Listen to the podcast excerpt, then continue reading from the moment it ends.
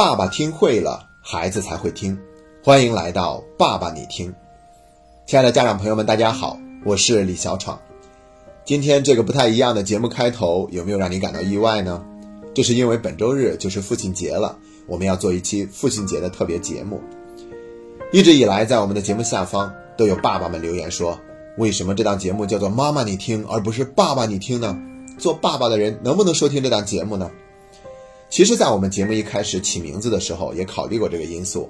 当时还有另外一个备选的名字，叫做“爸妈你听”，但是这个名字总让人感觉怪怪的，好像起了这个名字，那这档节目就变成是让我们的父辈收听的了。最后，经过慎重的考虑。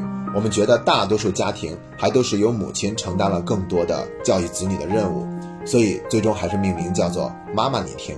但是我要跟大家分享一个后台的数据，用户分析显示，女性用户占到了百分之七十一点六，而男性用户占到了百分之二十八点四。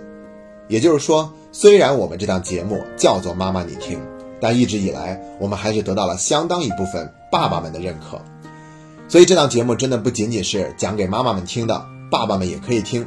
如果正在收听节目的你是一位妈妈，那你也可以邀请孩子他爸跟你一起来收听这档节目。特别是今天这期节目，因为父亲节马上就要到来了嘛，所以我们这期节目是父亲节的特辑。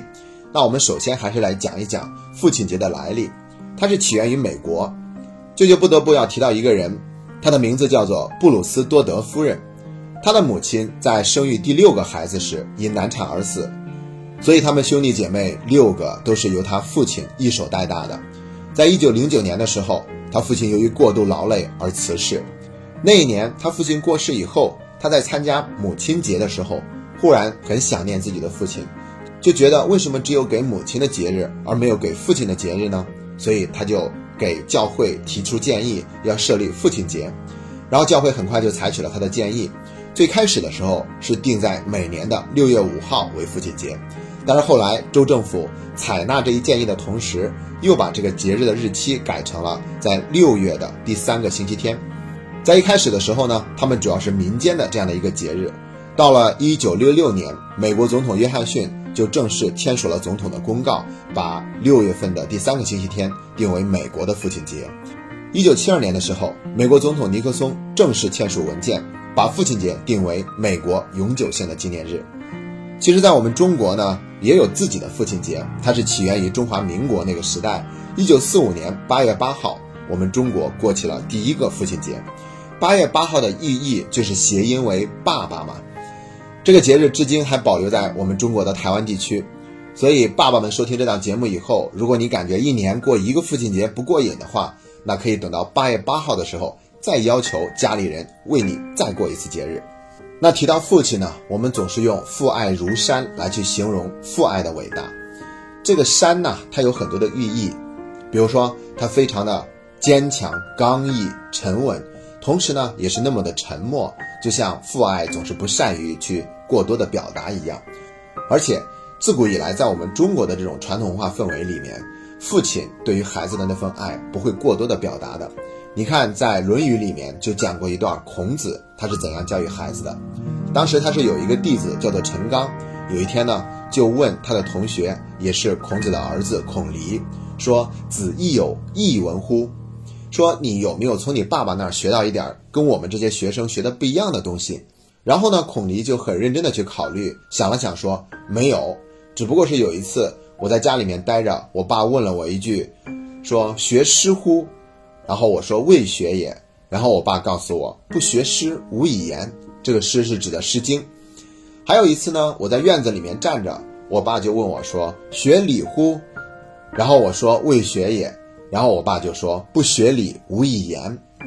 说完这个以后呢，陈刚就很高兴，很嘚瑟的说：“我问一得三，闻诗闻礼，又闻君子之远其子也。”他说我知道了诗的重要性。知道了礼的重要性，又知道君子啊对自己的孩子都是保持一定的距离的。所以说，我们中国自古以来，父亲在教育孩子的过程中，尽量都是一个威严的角色，而不会对孩子有过多的那份宠爱。你看，有一个词就叫做严父慈母，但是呢，严父不等于对孩子的爱就一定很苛刻。所以在中国历史上，还是有很多父亲，他们都把自己的下一代培育得非常成功。比如说大书法家王羲之，他的孩子们都成了书法家。最著名的那一个就是王献之，他教育孩子的方式就是比较沉默的，说如果你想把字练好的话，秘诀就在那十八缸水里面，因为他要写字磨墨的话，就需要用到水嘛。所以王献之就拼命的练习，最终呢也成为了一代名家。还有就是著名的苏门三学士，苏洵是父亲，他有两个儿子，一个是苏轼，一个是苏辙，他们都并列为唐宋八大家。那这也是非常著名的一个故事。到了近代，我们都知道有一个人叫做梁启超，他其中有一个儿子非常的出名，我们大家都知道，那就是林徽因的丈夫梁思成。但这仅仅是他九个子女中的一位，其他八位也都非常的厉害。所以在民间有一种说法。叫做一门三院士，九子皆才俊。那我们来说一说他这九个孩子都有哪些成就。梁思礼是著名的火箭专家，并且他是一位院士。梁思成也是院士。梁思永是考古学家，他也是一位院士。另外呢，梁思顺是诗词研究专家。梁思忠西点军校毕业，同时他也是一位考古学家。梁思庄是著名的图书馆学家。梁思达是经济学家。梁思义是社会活动家，梁思宁曾经参加过新四军，他也是一位经济学家。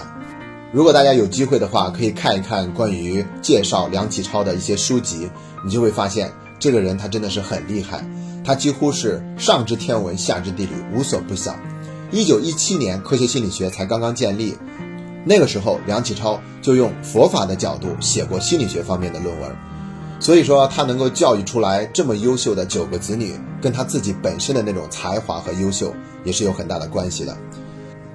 再往当代来说，我们小读这两周正好在读一位优秀父亲的作品，他的名字叫做傅雷。我们读的那本书叫做《傅雷家书》。那你会看到，在中西文化的这种结合之下，一个中国的父亲对孩子的爱那份浓浓的表达。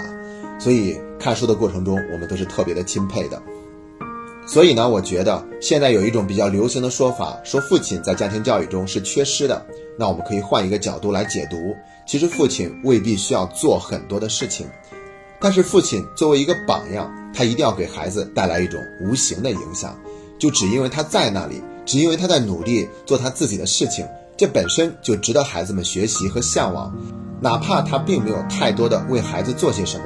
仅仅因为他的一言一行，就值得让孩子们学习，也值得让孩子们安心，并且可以感受到父亲那种人格的伟大。那我觉得在这方面呢，父亲的职责跟母亲的职责的确是有所分工的。所以呢，我经常都跟妈妈们说，如果老公在外面打拼比较忙，陪孩子的时间比较少的话，那也不等于这个孩子父爱就一定会缺失。而是说，我们可以经常在言语之中表达对孩子父亲的那份尊敬和肯定。那这样的话，还是会给孩子成长过程中很多的力量。好了，今天我们轻松一点，不讲太多的教育理念。接下来，我为大家推荐四部歌颂父亲的电影。在这四部电影里面，我们都能够感受到父爱的那份伟大和深沉。第一部电影名字叫做《当幸福来敲门》，美国著名影星威尔史密斯主演的。而且呢，电影中的那个小男孩。就是他现实生活中的儿子，两个人奉献了非常精彩的演出。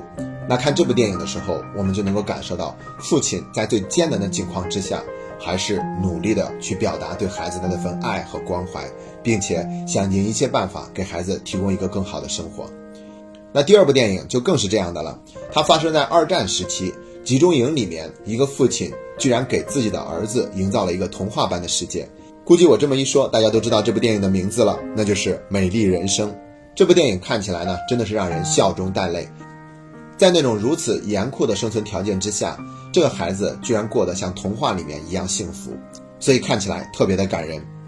我们再来推荐一部动画片，那这一部是可以跟孩子一起看的，它的名字叫做《海底总动员》，啊，英文名叫做《Finding Nemo》，讲的是小丑鱼尼莫一个偶然的机会，因为不听话，然后迷失了回家的路。然后他爸爸就开始踏上了寻找他儿子的万里迢迢的路程。最后推荐一部电影，它的名字叫做《飓风营救》，是美国著名的影星连姆尼森主演的。在这部戏里面，他作为一个父亲，还有一个身份就是特工。他的女儿去欧洲旅游，被人贩子绑架了，虽然知道的信息非常的少，但他还是赶快赶到了欧洲，循着蛛丝马迹，最终救出了他的女儿。这个故事让我们由衷的感叹，作为一个父亲对女儿的那种爱是多么的伟大，有多么的坚强。所以有人曾经评价这部影片说，如果故事中的女主人公她父亲不是一特工，那她该怎么办呢？然后就有人回答说，在爱孩子这方面，每一位父亲都是特工。好了，四部电影都推荐完了。那最后说一下，这四部电影有一个不约而同的共同之处，就是每一部电影里面为了彰显父爱的伟大，所以母亲基本上都是缺席的。当然了，没关系，也许父爱就是如山，平常不会用太明显、太浓烈的方式展现出来。但是这个周末我们可以看一看这样的电影，去好好的感受一下父爱的那份伟大和深沉。今天的节目就到这里，最后。再次祝愿所有的爸爸们节日快乐，也希望有更多的爸爸们能够加入到收听我们这档节目的队伍中来。谢谢大家。